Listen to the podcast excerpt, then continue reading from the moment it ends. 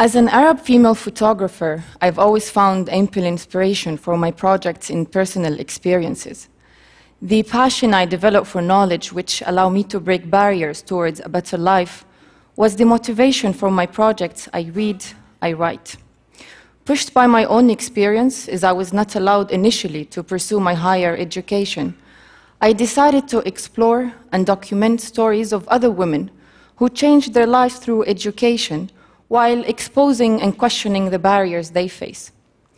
I covered a range of topics that concerns women's education, keeping in mind the differences among Arab countries due to economical and social factors. These issues include female illiteracy, which is quite high in the region, educational reforms, programs for dropout students, and political activism among university students. As I started this work, it was not always easy to convince the women to participate. Only after explaining to them how their stories might influence other women's lives, how they would become role models for their own community, did some agree. Seeking a collaborative and reflexive approach, I asked them to write their own words and ideas on prints of their own images. Those images were then shared in some of their classrooms and worked to inspire and motivate other women going through similar educations and situation.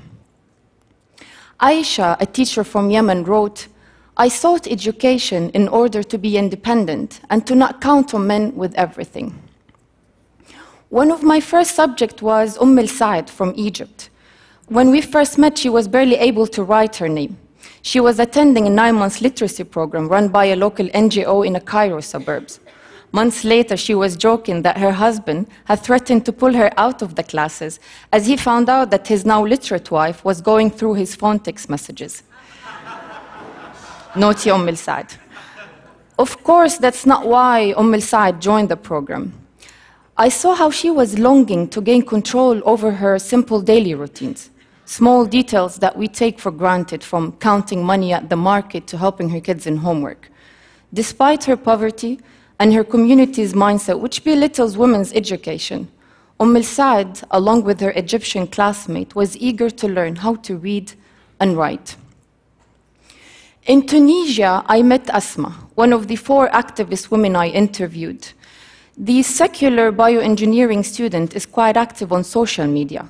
Regarding her country, which triggered what has been called the Arab Spring, she said, I've always dreamt of discovering a new bacteria. Now, after the revolution, we have a new one every single day. Asma was referring to the rise of religious fundamentalism in the region, which is another obstacle to women in particular. Out of all the women I met, Faiza from Yemen affected me the most. Faiza was forced to drop out of school at the age of eight when she was married. That marriage lasted for a year. At 14, she became the third wife of a 60 year old man. And by the time she was 18, she was a divorced mother of three. Despite her poverty, despite her social status as a divorcee in an ultra conservative society, and despite the opposition of her parents to her going back to school, Faiza knew that her only way to control her life was through education. She is now 26 she received a grant from a local NGO to fund for her business studies at the university. Her goal is to find a job, rent a place to live in, and bring her kids back with her. The Arab states are going through tremendous change, and the struggles women face are overwhelming. Just like the women I photographed, I had to overcome many barriers to becoming the photographer I am today. Many people along the way telling me what I can and cannot do. Umm al-Sa'd, Asma, and Faiza, and many women across the Arab world show that it is possible to overcome barriers to education, which they know is the best means to a better future. And here I would like to end with a quote by Yasmin, one of the four activist women I interviewed in Tunisia. Yasmin wrote, Question your convictions. Be who you want to be, not who they want you to be.